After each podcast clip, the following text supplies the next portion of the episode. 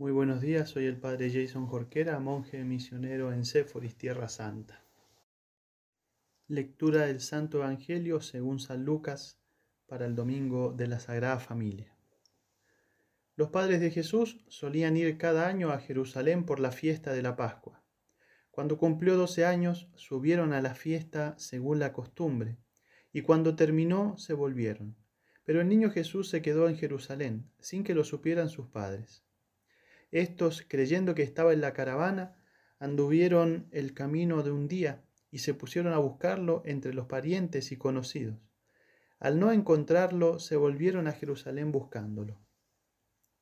Y sucedió que a los tres días lo encontraron en el templo, sentado en medio de los maestros, escuchándolos y haciéndoles preguntas. Todos los que le oían quedaban asombrados de su talento y de las respuestas que daba. Al verlo se quedaron atónitos y le dijo su madre, Hijo, ¿por qué nos has tratado así? Tu padre y yo te buscábamos angustiados. Él les contestó, ¿por qué me buscabais? ¿No sabíais que yo debía estar en las cosas de mi padre? Pero ellos no comprendieron lo que les dijo. Él bajó con ellos y fue a Nazaret y estaba sujeto a ellos. Su madre conservaba todo esto en su corazón. Y Jesús iba creciendo en sabiduría, en estatura y en gracia ante Dios y ante los hombres. Palabra del Señor. Gloria a ti, Señor Jesús.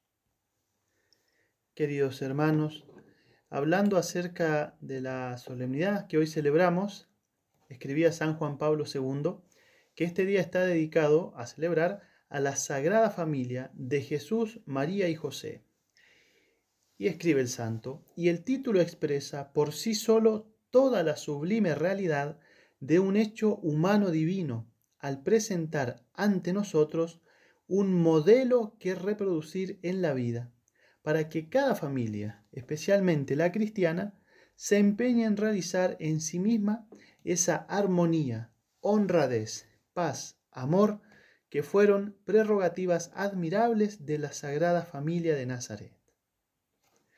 El Papa Magno sintetiza de manera hermosa lo que significa para nosotros esta familia de Nazaret.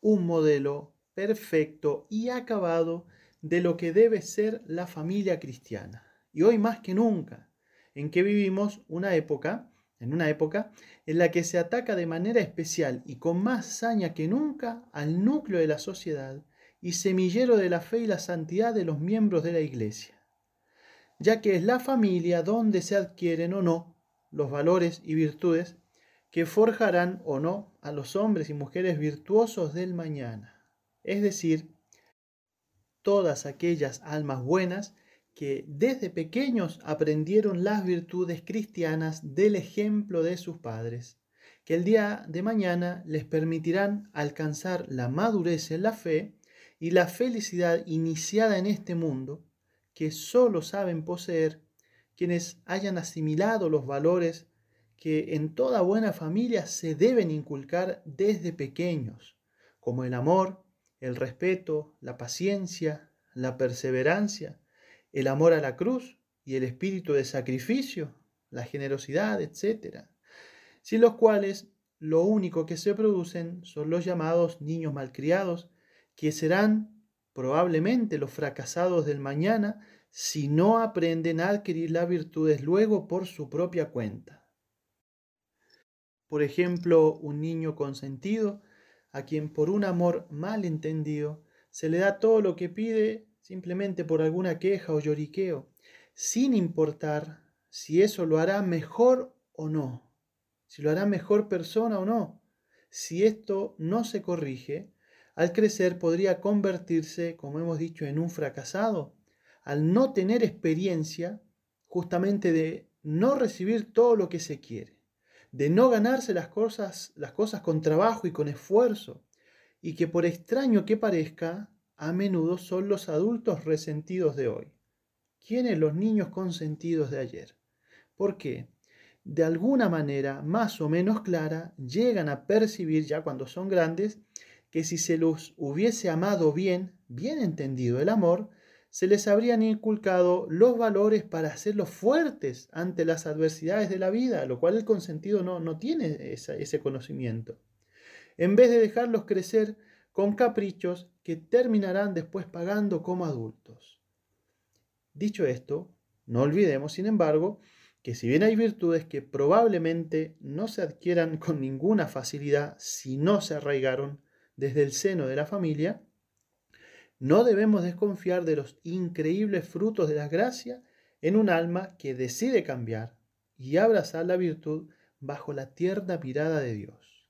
Así que a no desanimarse, pero tampoco a descuidar especialmente a los más pequeños, a, los hijos, a quienes se están forjando en la familia, porque estos niños de hoy son los hombres y mujeres del mañana que deberán llevar el reinado de Jesucristo a los demás, armados de la gracia y las virtudes todas las virtudes que se les hayan enseñado e inculcado en el seno de la familia.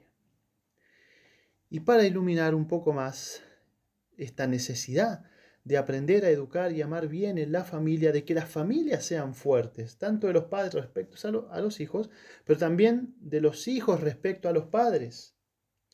Pensemos en la casa de la Sagrada Familia en Nazaret, ese modelo perfecto y acabado del que hablábamos, eh, que tratábamos con San Juan Pablo II al principio.